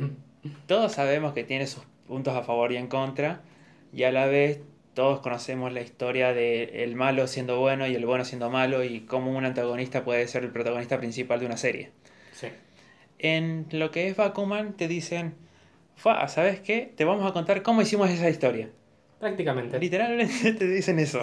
Casi se podría decir que es la historia de cómo ellos publicaron esa publicaron Death Note y de cómo ellos trabajan de por sí, cómo ellos llegaron al proceso de trabajo que tienen, porque si te pones a leer otras cosas que hicieron juntos, es todo muy parecido, digamos. En realidad tienen como un tópico en especial que les gusta hacer la, la trama psicológica Claro. bien intrincada y eso les encanta a ellos. Y te lo cuentan en Bakuman. Te lo dicen. Mirá, yo voy más por estas historias Porque le y- gustan las novelas de ese tipo, le gusta leer, y las historias así son las que me gustan dibujar. claro. Entonces tenés a un guionista y a un dibujante que dicen, me encantan las historias, eh, las batallas psicológicas. Con un tono oscuro siempre, siempre como un poco más serio. que- Siempre diciéndote, mira, no hay blanco ni negro, hay muchos grises, muchos tonos de grises. Claro. Y, y esto es lo que nos gusta. Sí, Nos gusta recalcar esto. Explorando un poco de nuevo el tópico ese qué es el bien, qué es el mal, Mm. viste que hay entre medio, nada es absoluto. Es muy interesante la forma en que lo presentan siempre todo. Y a la vez te cuentan cómo, cómo trabaja la Shonen Jump, cómo eh, se administra, cómo una persona, dos chicos de 14 años, pueden llegar a publicar una serie en la Shonen Jump, cómo son los primeros pasos, cómo es tu vida con un editor, cómo es en sí con la, editor- eh, la editorial, cómo se maneja, cómo la editorial te puede manejar a vos. Claro. Tiene muchos eh, vaivenes que Sí. te van contando. Si bien esto es un poco desactualizado por el hecho de que esta serie se estuvo estrenando en el 2009, ¿puede ser? 2009 en adelante. 2009 si no me equivoco se estuvo hasta 2013-2014. En donde lo que ves todo el tiempo son trabajos en tradicional. No ves a, a nadie dibujando en una tableta porque no está... No diría que mal visto, sino que no es, no es común. La gente no trabajaba así en ese tiempo. Trabajaba más que nada en lo que era el lápiz y papel. Eran muy pocos los casos donde se había adoptado, digamos, lo digital. Este, que ahora con los esfuerzos que ha hecho tanto este, las empresas que se dedican a hacer tabletas digitalizadoras, como de por sí este, la Shonen Jump, que también ha impulsado mucho el uso digital, se han actualizado bastante en eso. Muchos mangakas eh, profesionales de muchos años han reconocido que trabajar en digital, si bien es diferente al trabajar en el estilo en tradicional, es un poco más fácil por el hecho de que le da más facilidades a la hora. Claro, es otra forma de trabajar. Muchos, Sí. eh, muchos están felices de que no tienen que derramar tinta sobre sus hojas. Eso les encanta. Eso siempre es un plus. Sí. Es una cosa muy linda, sí, para lo que estamos acostumbrados a dibujar por ahí. Este, el paso digital siempre tiene eso. Sentís como que hay cosas en las que haces trampa y sentís como que hay cosas este, en las que es casi injusto que, que- estés- que sea tan fácil. Bien. Pero también tiene su desafío, su nivel, su curva de aprendizaje, digamos. Eh, por eso también es difícil que los autores pasen a eso, porque tenés una vida de trabajar todas las semanas este, de, un, de un modo y de repente cambiar a cambiar eso no se puede de golpe. Tiene que ser progresivo, a poquito. Bien. También en lo que vemos en lo que es Bakuman, vemos a diferentes autores a lo largo de la serie que si bien no te lo dicen, no te lo, eh, no te lo especifican los autores, son guiños a otros autores de la Shonen Jump. ¿Sí? Donde tenés a Eiji, que es prácticamente Oda Sensei. Eiji es una mezcla. Yo siempre pensé que era como una mezcla de varios personajes, de varios autores de por sí. Eiji podría tranquilamente ser el autor de Shaman King, como también podría ser el autor de Rurouni Kenshin, como también podría ser el autor de One Piece o el de Naruto. Lo que tiene. Muchas cosas. yo siempre digo que Soda, por el hecho de lo loco que está y lo quemado que está a la hora de dibujar, en donde te puedes llevar una serie y tener el número uno todo el tiempo. Sí. Bueno, Eiji es un personaje muy importante en la serie porque es como el gran rival que van a tener ellos dos. Ellos, este, eh, nuestros chicos principales, que se llaman Mashiro y Takagi, publican bajo un seudónimo sus trabajos. Es decir, eh, publican los dos con un solo nombre.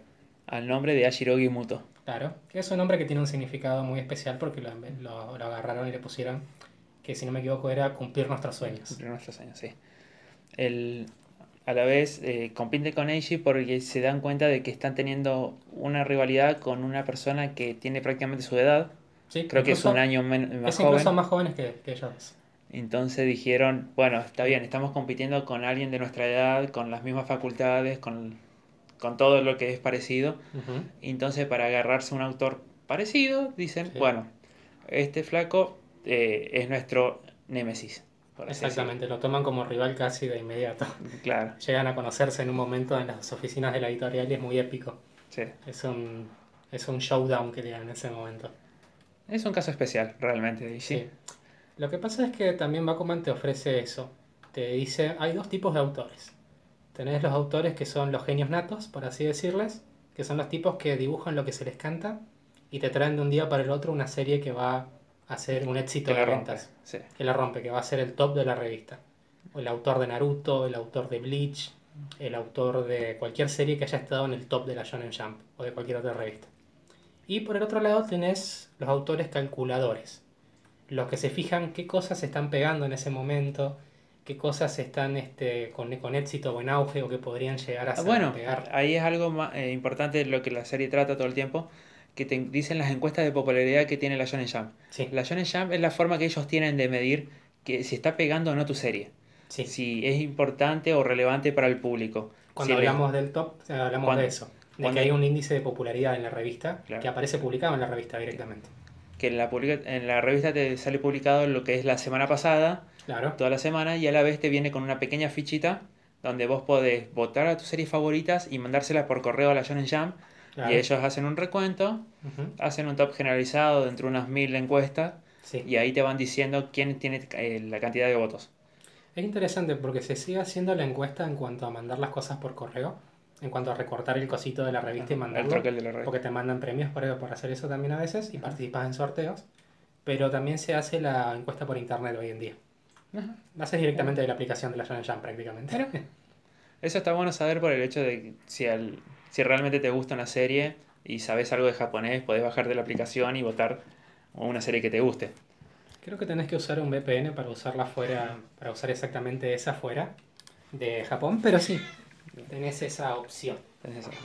También tenés autores como Hiramaru, que Hiramaru es la otra, el otro caso del genio.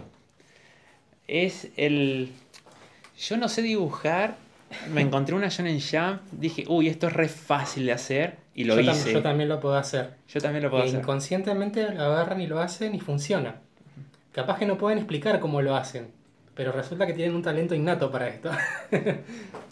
que a la vez este personaje lo que busca todo el tiempo es yo quiero no quiero vivir de esto, sino que quiero hacerme rico con esto y dejar de trabajar. Claro. Mucho se le vendrán muchos nombres a la cabeza cuando piensan que autor es parecido a él. Autores vagos, para Autores vagos. Muy talentosos, pero vagos. el caso más específico, para así decir, que también trabaja en la Shonen Jump, es eh, Togashi. Eh, ¿Cómo es Shiro Togashi? Eh, no me acuerdo exactamente.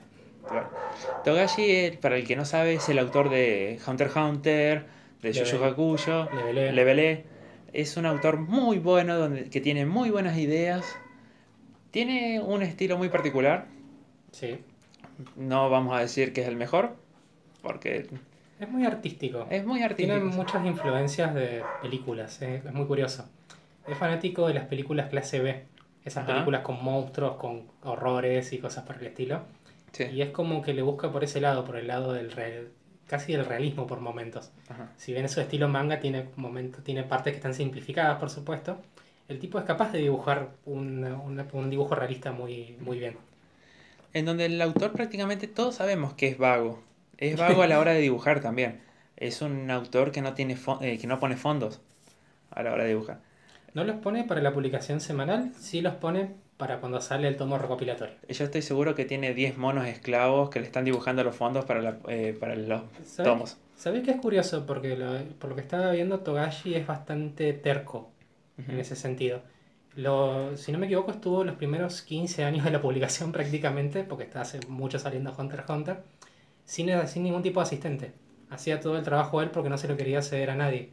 Y recién cuando se empezó a enfermar muy seguido estos últimos años, empezó a contratar asistentes. Para el que no sepa, Togashi tiene una supuesta enfermedad. Es una- tiene una enfermedad que se llama Idol Eh, Master. Sí, Idol Master. no puedo trabajar, nueva temporada de Idol Master. Nuevo juego de Idol Master. En realidad es... gra- Bueno, No, ese no- Idol Master no es Lo, lo que pasa es que es un, un- poquito un chiste interno porque hay otro autor que se llama Miura, el creador de otro manga muy exitoso llamado Berserk, que tiene la costumbre de cuando sale un nuevo juego de Idol Master Irse Yatus. de Isayatus, este, y, y son conocidos de, con, con Togashi, trabajaron juntos en un par de ocasiones como asistentes si no me equivoco, entonces siempre decimos que están los dos juntos ahí. Eh, están jugando. Mientras nosotros sufrimos para saber qué está pasando en el barco que va al continente oscuro, ellos están Sí. jugando al Idol Master. Estamos totalmente seguros de eso. Justo que estábamos hablando de autores que aparecen, este, también cabe destacar que la mujer de, de Togashi es otra mangaka muy famosa de la época de los finales de los 80, todo lo que son los 90. eh, Takeuchi, la autora de Sailor Moon, Sí. que también aparece eh, de cierta Apare- forma en este sí, manga Está representada. con un personaje que es muy parecido a ella, que, te- que la ves y decís, esa es la autora de Sailor Moon. En- Encima físicamente la hizo igual. sí. Eh, es la personaje de Aoki. sí, Es la, es la autora que crea prácticamente Hider the Door, que es una reversión de Harry Potter prácticamente. en sí. la historia. Todo muy fantasioso, siempre con un tono muy yo. Eh, y después hace una comedia romántica ya más tirando, en donde se muestra más a estas colegialas y Claro. dibuja más ecchi para... Y le cuesta mucho ser- dibujar sí, ecchi. Para, para tener más popularidad más que nada. Es una autora este, que es muy caprichosa también. Todos los autores son muy especiales en esta historia, pero ella en particular este, tiene como caprichos, como que no quiere hacer la historia si no es bajo sus términos. Pero también es muy talentosa y por eso hacen todo lo posible para que ella quiera seguir. Hace poco vi una película que me gustó mucho, donde te muestran cómo es la autora de las novelas de Mary Poppins. Ajá. Y te muestran todo el quilombo que tuvo que hacer Walt Disney para que la autora le dejara hacer la película de Mary Poppins. Pero- Y la mina es como un reflejo de este personaje de Bakuman. Ah, mira. Que no le gusta nada, no quiere saber nada con las cosas como te las di, como, como se las quieren obligar a hacer, quiere hacer todo bajo sus demandas. Bueno, una de las principales confrontaciones que tiene ella es con Nakai, el otro asistente barra mangaka. Es otro de los personajes que aparecen, un, un dibujante muy talentoso. El Nakai viene a ser el reflejo del mangaka frustrado. Muy frustrado. Eh, muy frustrado. La persona que tiene el talento y puede llegar a ser el mejor y no llega. Y nunca llega.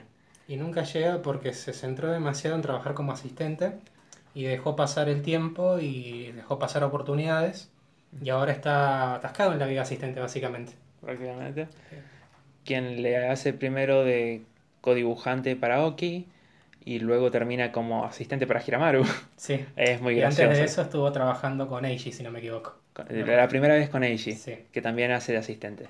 Eiji, el chico genio. Bien. Bien. Tenemos a Fukuda también. Fukuda, El- otro, otro personaje que le tenemos mucho cariño.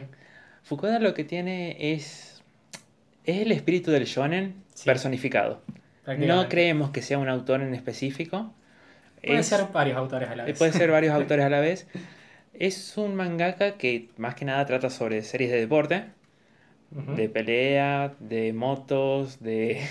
De ¿Qué todas las cosas que, le- que, lo que a él le parecen copadas, digamos. Claro, lo que a él le gusta, él lo dibuja. Exacto. Y más que nada, lo que más le apasione, por así decir. Sí. Es un tipo apasionado. Es un tipo pocón, que no se aguanta nada, por así Y decir. que no va a dejar de meterse, y, aunque, aunque meta la pata, Sí, en no, todas no. las situaciones. Es Él, muy- él va a estar ahí. ¿Mm? Pero es como que no puedes evitar quererlo a pesar Sí, de todo no, eso. es, un no, am- es un amigo que vos querés. él- no hace las cosas con mala intención. sí, Pero es muy brusco en su es forma muy de ser. Pero no, lo, no puedes evitar quererlo, es muy, muy especial el tipo. También tenemos lo que vemos, también lo que vemos ahí, perdón por el tartamudeo, ¿Sí? es los editores, cómo trabajan los editores, cómo los editores influyen en una historia. Vemos el seguimiento de Takagi y de Mashiro Sí, eh, bajo la influencia de Hattori, lo que sería su primer editor, cómo cambia su manga en base a los comentarios del editor. claro. Cómo un editor les dice, mira, si te vas para este lado, tomate estas referencias, te da contenido, te da material. Eh, cómo trabaja un poco los que son los editores de la Shonen Jump, que a todo el mundo que haya leído, haya interesado un poco en lo que es la editorial en sí, Sí. quiere saber Claro, eh, ¿cuál, es la labor de un editor? cuál es También la labor de un editor. También se, se va mucho por ahí en la historia para contarte eso, es muy interesante. Cómo agarran y te explican, este, porque el- la labor del editor es una labor que es como, si bien está remunerada, cobran sueldos y toda la cosa, ellos no aparecen en la tapa del manga, en la tapa aparece el autor. ¿Pero por qué? Porque la labor del editor siempre es ayudar al autor a hacer la historia que quiere. El Entonces- editor es un guía. Es un guía, exactamente. Es un guía que te dice, mira, esta serie está buena, pero cambia estos puntos, cambia estos personajes, Claro. estas cosas no van. También es un guía con referente a la, a la editorial, te dice, mira, para la Shonen Jam esta historia es demasiado oscura o es muy boba. Sí, Entonces te va diciendo, eh, cambia a esto, cambia, hace Mm. chiste referente a esto, Sí. hace, eh, ¿cómo decirlo? Toma estos tópicos. sí. Entonces te va diciendo, te va guiando. Vos tenés que hacer la historia. Vos como mangaka tenés que hacer la historia. Y a la vez si el editor se mete mucho en tu historia, te la puede arruinar. Exacto. Porque los editores son gente que ayudan a guiar, y a la, pero a la vez ellos no son los que te traen una obra maestra, sino todos los Claro, editores ellos, serían no se encargan, ellos no se encargan de escribir la historia, se encargan de emprolijarla. Se encargan de limarla, para de limarle ciertos aspectos para que vos te puedas concentrar en, en terminar entregando lo mejor posible. Entonces de- detectan los puntos fuertes del manga, por así decirlo. El- tenés casos como Hattori que los ayuda a mejorar, tenés casos como Miura Es un Que- editor que, tiene más adelante en la historia, que más dos chicos principales. que no, que los estanca, que no saben para qué lado tirar con Miura. Porque Que es algo que pasa también. Porque Porque, prácticamente Miura los hace cambiar de género. Ellos venían haciendo como una especie de thriller psicológico con aventuras y este tipo les quiere hacer hacer comedia claro. Eh, Ustedes enfóquense en los chistes, es lo mejor que les sale.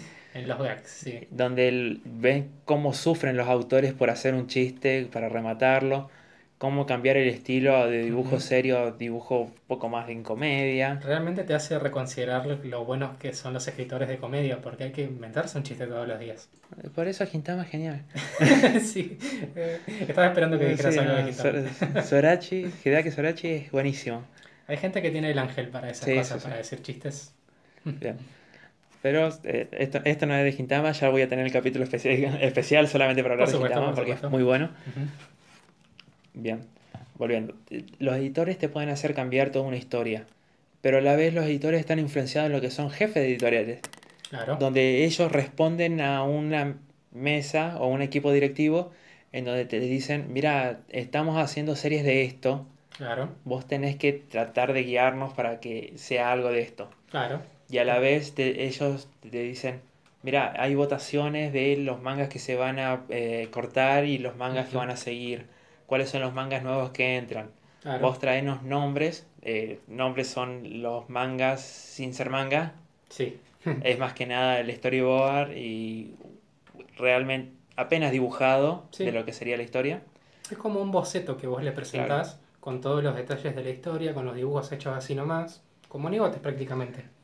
Un capítulo 1 de lo que sería la serie Claro. nueva, en donde ellos van a revisión. Dicen, bien, estos equipos trajeron estos nombres, vamos a ver cuál de estas series entra. Donde te lo muestran mu- eh, muchísimo lo que es Bakuman eso, porque todo el tiempo están viendo si se van, eh, si se quedan, si se fueron, que presentar un nombre nuevo para decir, Para presentar una historia eh, nueva. para, eh, para poder volver. Ujú. Estos chicos cobran por página, literal, te lo Sí. dicen. Eh, si no publican, no cobran. Al menos que- que quede una venta de tomo pendiente. Es su vida. Pero- Realmente se siente como semana a semana tener que hacer una página más, una página menos, es una cosa de vida o muerte para ellos. Es muy... Por Es eso te lo bueno. muestran que están tan felices cuando hacen páginas al color, porque las páginas al color se les paga doble. Aparte las páginas a color representan que le está yendo bien a la serie.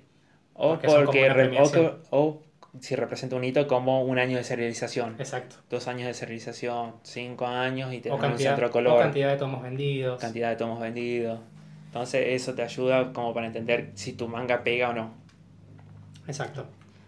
El, Eh, en cuanto a editores, también se me ocurre como gran ejemplo, si algún día que se les da por leer o han leído Rurouni Kenshin, en las notas del manga, que son prácticamente como la otra mitad del manga, leer Rurouni Kenshin sin las notas del manga es, es un, es un pecado.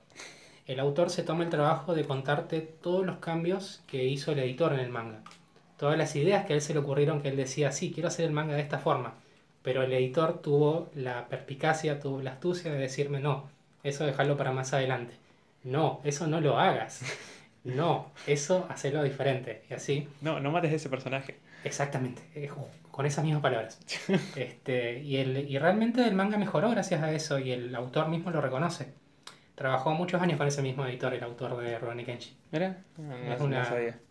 Nobuhiro Watsuki este, un tipo, es un tipo muy especial y son muy divertidas sus notas en el manga. Bueno, hablando de Oda Sensei, eh, fue asistente del mangaka de Kenshin. Sí, sí, sí, tiene como una Él y el ahí. de... El ¿cómo se autor de? Shaman King. De si no Shaman King también. Sí. Este se les nota sobre todo en el estilo dibujo, porque en varios momentos llegaron a dejarlos encargados de trabajar con los personajes. Sí, Y hacer uno, incluso uno escenas de de los acción. personajes del... ¿Cómo se llama? El clan de los ninjas. Eh, El clan de los ninjas en donde... En la ciudad principal cuando se enfrentan a Shisha. Ah, sí, sí, sí. Eh, uno de los personajes es de Oda, que literalmente lo dibujó. No, no, él lo creó y lo Ajá. metió a la serie Sí. y le dijo, necesito que sea que ella esté en la serie y lo metió. Ujú, Así que también es como para ver cómo trabajan. Claro. Eh, pero bueno, Ujú. eh, No, sí, no, son... volviendo al tema. tam- bueno, también Bakuman representa muy bien eso, cómo se van cruzando los, los cables entre los diferentes autores, cómo, los autor, como un autor que de repente tiene una serie publicada eh, fue asistente de otro autor en otro momento, cómo trabajaron juntos. Trabajaron. Hay momentos en los que hay varios de los otros autores que aparecen que empiezan a trabajar juntos. También. Y son sorpresas que aparecen en la historia. O que se ponen a competir en una misma publicación. Claro, se ponen a competir en estilo muy shonen, ¿viste? sí. De ver quién queda primero esa semana o quién sube en el, en el ranking, quién queda en la lista principal, ¿no? No, sí, es como bastante interesante y verlos, eh, verlos interactuar en sí entre mangakas es bastante divertido. Personalidades muy variadas, muy diferentes. Uno pensaría que todos los dibujantes o todos los escritores son iguales, este manga demuestra que no. No, no, Para te- nada. prácticamente te dice que tenés que estar loco para poder dibujar manga Y todas todos- las semanas. Todos están un poquito locos, en este caso. Eh, todo lo que sufren. La pasan bastante duro. Eh, Bakuman tuvo una adaptación al, al anime, que es muy buena. Tuvieron que hacer unos cuantos cambios porque Bakuman muestra muchos este, nombres de series que, de- digamos, de. Que sí, y no tuvieron los derechos para hacer todas esas cosas en el anime.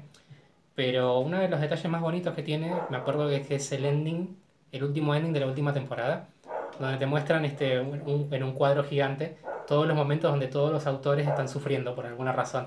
Y son momentos que lo tenés clavados en el corazón, realmente como una daga, porque son momentos muy, muy fuertes. Con una canción muy sentimental de fondo Sí, sí, y todo. Es muy bonito. Eh, sí, bien de ending. llorar. Eh, Recomiendo leer Bakuman, pero el anime está muy bien hecho.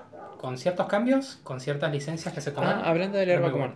Eh, Panini México está sacando un set box del manga de Bakuman para Ah. el que le interesa, que le gusta comprar, colecciona, donde tiene una calidad muy bonita, eh, lo están re- eh, reimprimiendo muy hermoso. Sí. El- se los recomiendo por si lo quieren comprar, es Los muy set- bueno. Los setbots de estos autores de por sí, de Obata y de, de Oba, los creadores, Sí. de por sí son muy buenos. El setbot de Death Note, que, incluye, que incluía de hecho un tomo completo aparte con extras, Sí. es una cosa que la querés, tener, así que recomendaría pegar una mirada. El que tiene la entrevista a ellos. El que tiene la entrevista completa a ellos, que tiene todos los detalles de, la, y de, de- de información que, que está en la historia, pero que no llegaron a mostrarla. Sí, todo el proceso de creación de la serie en sí. Y también, bueno, también habla un poco de su editor y todo eso, es muy interesante eso. Actualmente los autores, si les quieren leer algo más de ellos, están haciendo Platina N Sí, y van a sacar un tomo nuevo de eh, Dead Note en donde vas a ver a un- N. creo, creo que es un capítulo nuevo en sí. Es un capítulo nuevo, sí. Donde vas a ver a N convertido en nuevo L, con un nuevo aspecto, los años pasaron. En Y sí, este es una cosa que ya la vimos, porque sacaron un capítulo extra unos años después de que terminó Death Note, sí, y donde te lo muestran de por sí a N un poquito más grande, y donde pasa algo interesante que mueve el mundo, sí. y cómo N se comporta con eso. Ahora van a volver a retocar eso, supongo con temática más moderna. Y a, la adaptado. vez, sí, y a la vez vas a ver un nuevo Kira.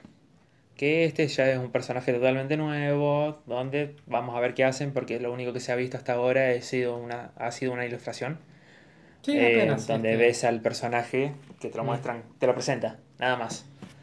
Y hay que ver, estos autores siempre se han demostrado algo que son muy ingeniosos, que son realmente maestros a la hora de, Sí, el de crear historias y de psicológico. tejer cosas y están en su salsa con Death Note y están también, también muy en su salsa con Platina End. Creo que Platina End es el manga más de ellos que, que han hecho hasta la fecha.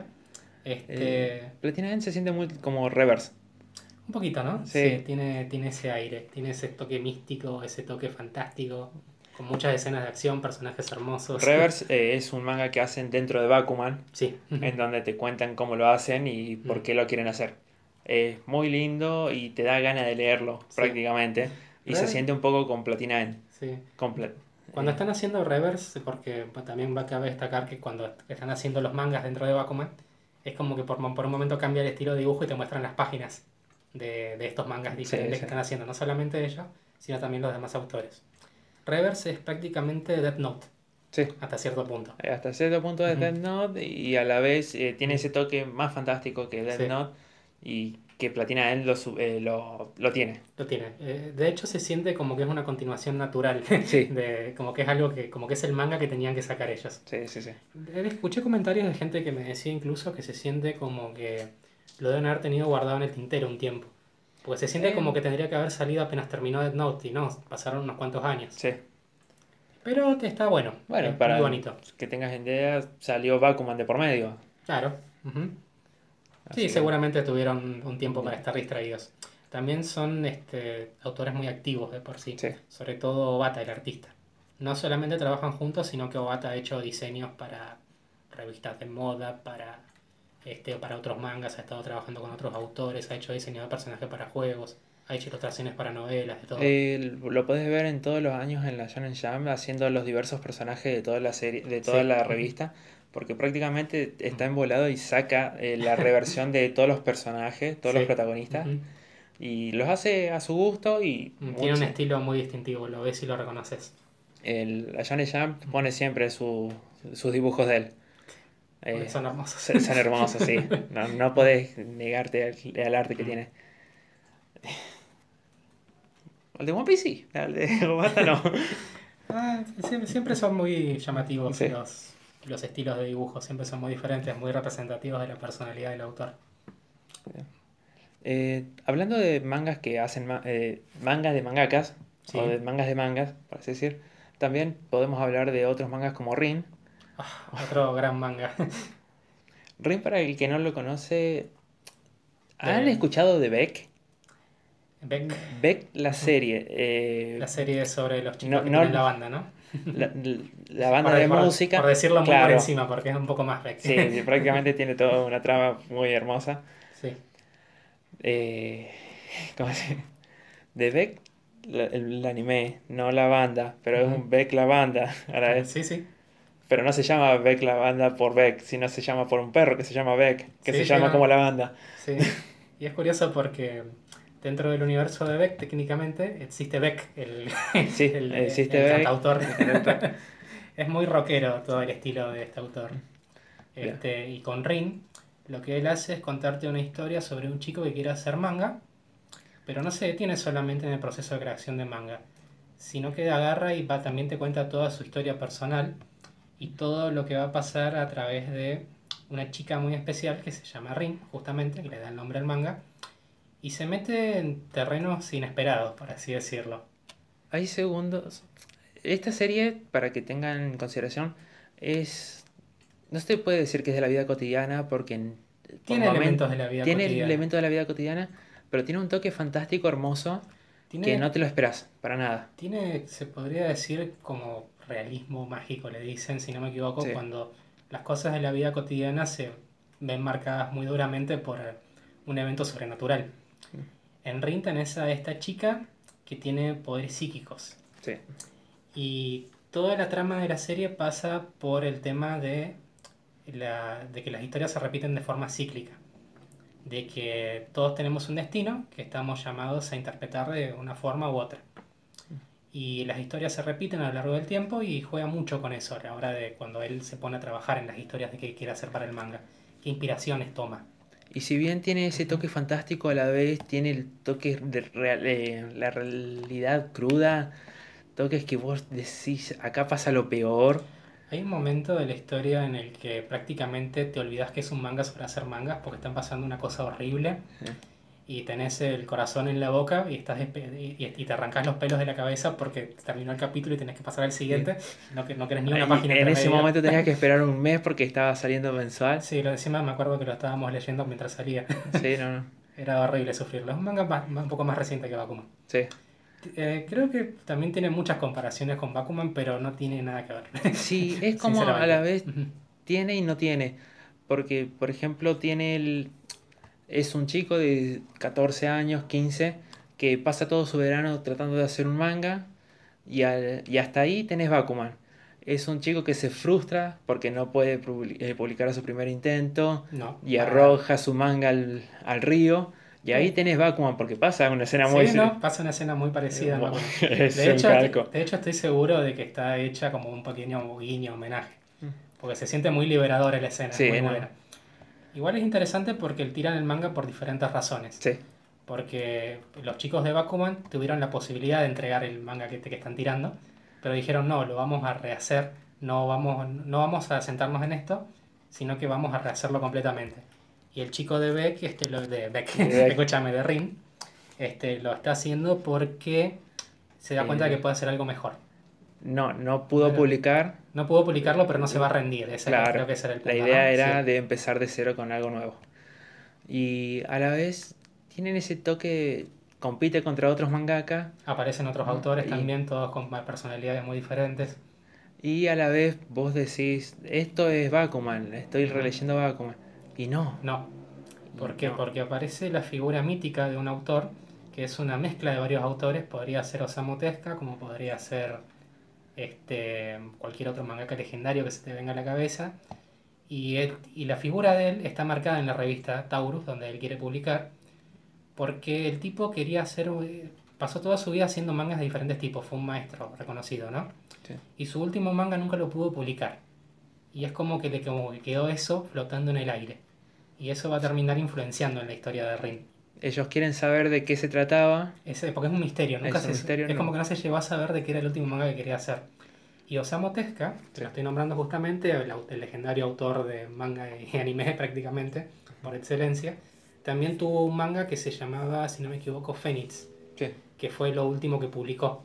Y después de Phoenix este, tuvo otro manga que nunca lo pudo llegar a terminar. Lo dejó inconcluso. Y creo que habla sobre eso. Un manga muy apasionado que te habla sobre, también sobre justamente sobre la, sobre, sobre la teoría cíclica de que las cosas se repiten. Sí. Entonces ves que tiene similitudes con la realidad y hasta ahí ves un manga normal. Sí, un manga de hacer manga normal, porque como te Ujú. decíamos, eh, no se separa mucho de Bakuman. Pero el, ahí también es cuando empieza todo lo misterioso. Ahí se, ahí se va mezclando todo lo que es lo sobrenatural, situaciones en las que se demuestran que los poderes psíquicos de Rin son reales. Sí. Por la duda, si querían ver Rin, eh, no le estamos spoileando mucho de la historia. No, todo esto es exposición de la primera parte. Sí. Así que no. Sí, no, no, no, vamos, no les vamos a contar lo que pasa más adelante. No les vamos a contar este qué pasa con la carrera de mangaka de él. ¿Y quién se muere? No vamos a contar ninguno de esos detalles de, de color, digamos. Pero, Por la duda, no se muere nadie. Sí. Súper recomendable leer. Este, es un manga que les va a dejar un muy buen sabor de boca realmente. Pueden leerlo antes o después de leer Bakuman, no importa. Sí, no, no, no. Las dos son obras muy diferentes que vale la pena leer. Y las dos hablan sobre esto, ¿no? De hacer mangas. Y después nos vamos por el lado de la comedia romántica. Gengan Sí. Shoujo Noso- eh, Nozoki. Eh, Nozomi. Nosaki- Nosaki-kun. Nosaki-kun. Nozomi es la chica de Love Live. Ah, bien. Me encanta. Bien. Nosaki-kun es un manga. ¿Es un manga? ¿For coma? Sí, for coma. En el que ves a un mangaka tratando de hacer una historia yojo Sí. sin saber nada de las relaciones de, de adolescente. Simplemente hace un manga yojo porque le gusta el manga yojo. Es como.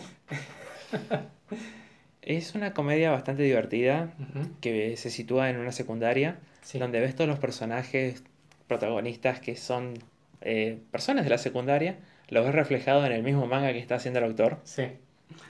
Es muy gracioso porque en realidad empieza porque la hay una chica que está enamorada de, de este chico y a medida que lo va conociendo se va dando cuenta de que él es un mangaka. Literalmente, la chica le dice, eh, estoy enamorada de vos, y él cree que le está pidiendo un autógrafo, que se dio cuenta de quién es Sí. y le está pidiendo un autógrafo. Acto seguido lo que hace el chico es llevarla a su departamento, donde vive solo, Sí. donde ves que la situación puede tornar para cualquier otro lado. Y eso es todo lo que está pensando nuestra protagonista. Y eso es lo que está pensando la protagonista, Se porque ella quiere... Sakura, ¿no? Sí, Sakura. en donde prácticamente está con la mente en cualquier otro lado y el flaco la pone a hacer to- eh, tonos. La guerra de asistente por un día. La guerra de asistente, tonos para el que no sabe... eh, no, beta. Beta. El beta es lo, son los que ponen los fondos negros en los mangas. Claro, rellenado de negro. No, rellenado negro. Es simplemente eso. Cuando estás entintando, pones una X en el lugar y decís, esto es todo negro, llenalo. Porque yo no tengo tiempo porque tengo que hacer otra cosa. En donde la chica no se da cuenta y termina haciendo eso 20 hojas y no entiende por qué. Hasta que se da cuenta de que él es un mangaka. Claro. Y que es un mangaka que está como en auge. Porque sus historias están empezando a publicarse, están empezando a reunir fanáticos, se lo reconoce como un sensei, pero no se sabe quién es. Y nadie se espera que el autor de estas historias tiernas de Yojo sea este muchachito. Este muchachote, sí. es un tipo bastante Es un chico metro ochenta, grandote. El típico personaje de veintipico que no, que es un chico de Sí, sí, 17 sí. años en secundaria. El típico policía infiltrado dentro de una secundaria es él. Exacto. En donde lo ves y es torpe para relacionarse, es torpe para tener amigos. El tipo Y- está en un mundo completamente diferente Claro. en su cabeza. En su cabeza piensa que está todo bien y no. En donde se aprovecha de sus amigos para usarlos de personaje dentro del manga. Sí, no, no Sí. toma inspiraciones de la vida real todo el tiempo. Pero con los amigos que tiene, También. como para no agarrarlos de ejemplo. Mamiko. Mamiko Shiba. Dios mío. Bueno, y se van conociendo personajes muy delirantes a lo largo de la historia. Donde son todos tomados para el humor. Todos tienen sus características y realmente Todos tienen su arco donde, donde van a estar hablando sobre ellos, sobre cómo se relaciona con otros personajes. Es muy, es hermoso. es muy bonito ahí, atención al detalle en eso, porque pensás que van a ser personajes que van a estar para la joda. Pero no, son personas con sentimientos, personas que están con sus problemas, que son buenos para algunas cosas, malos para otras, muy malos para otras. Muy malo. Pero este se toma en su momento para contarte bien sobre ellos y que los entiendas. Y es muy bonito.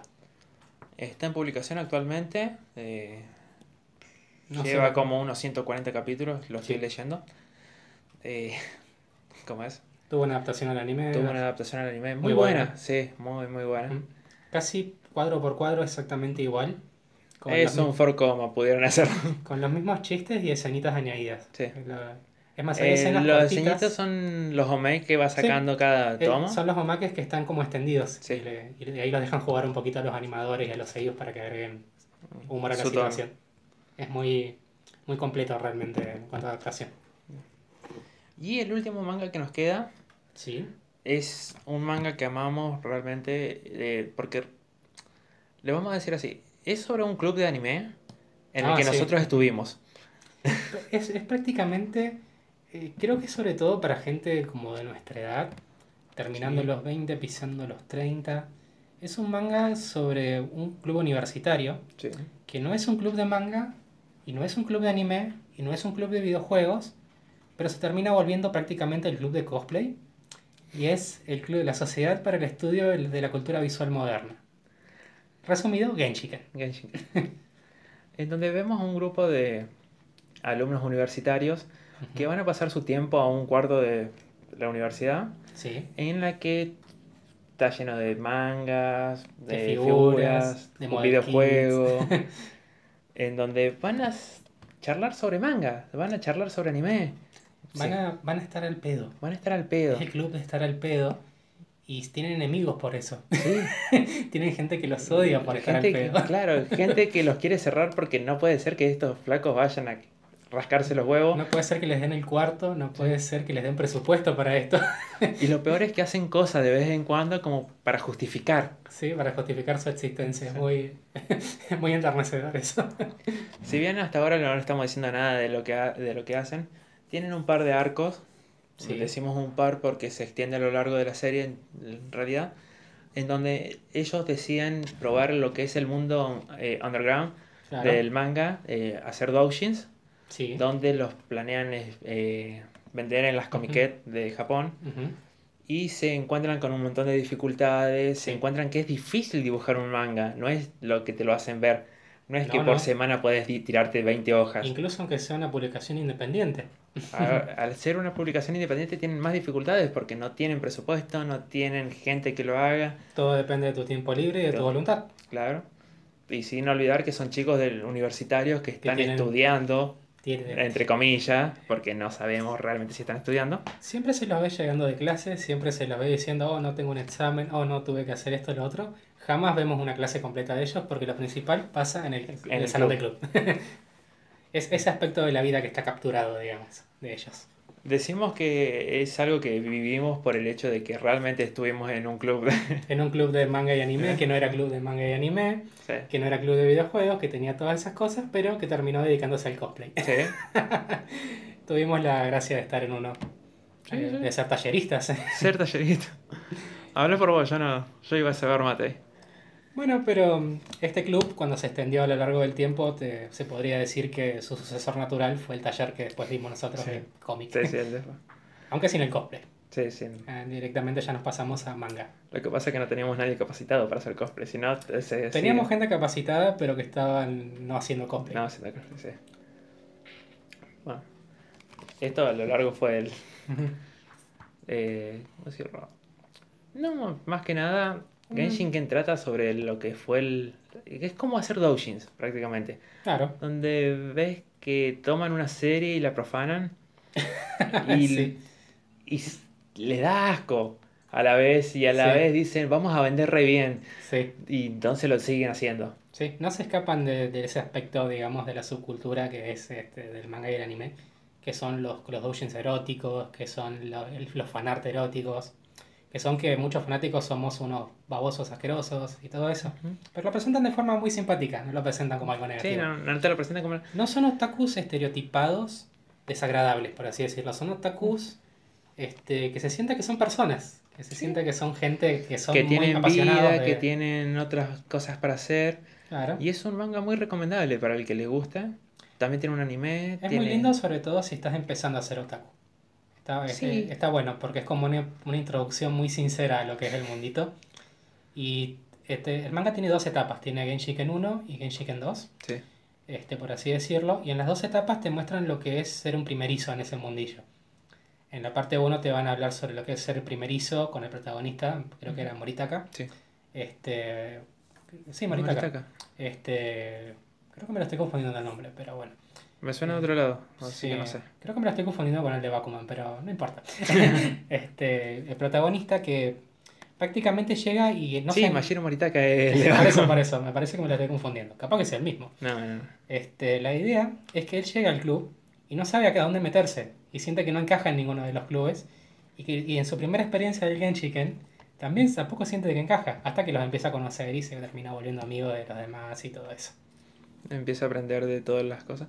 Sí, También yo lo veo como. eh, si sos un otaku de los 90, 80, 90, vas a cazar todas si las vas a cazar todas las referencias. porque son prácticamente todo de eso. Se ve que el autor tiene esa misma edad y Sí. dijo, voy a hablar de lo que me gusta y de lo que conozco. En las notas él nunca comenta que esté basado en, en hechos reales, como que Ujú. no está hablando de su vida, por así decirlo, pero se nota que toma ejemplos de la vida real porque son actitudes que realmente te das cuenta. Esto lo hizo alguien en algún momento. Sí, sí, sí. Hay un momento muy bueno en el primer manga, en el primer Genshiken, donde te muestran de repente una foto real en el manga sí. de algo, no lo voy a spoilear. Cuando llegues, lo, cuando llegues a leer esa parte que está justo en el medio del manga, te vas a dar cuenta sí, de lo que estoy hablando.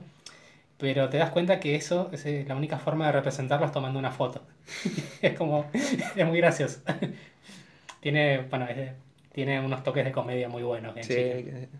Es, es un humor no serio, sino que adecuado para cada situación. Sí. Es algo en donde vos ves a una persona de decir, yo esta noche dejo a mi novio solo porque sé que se va a tocar.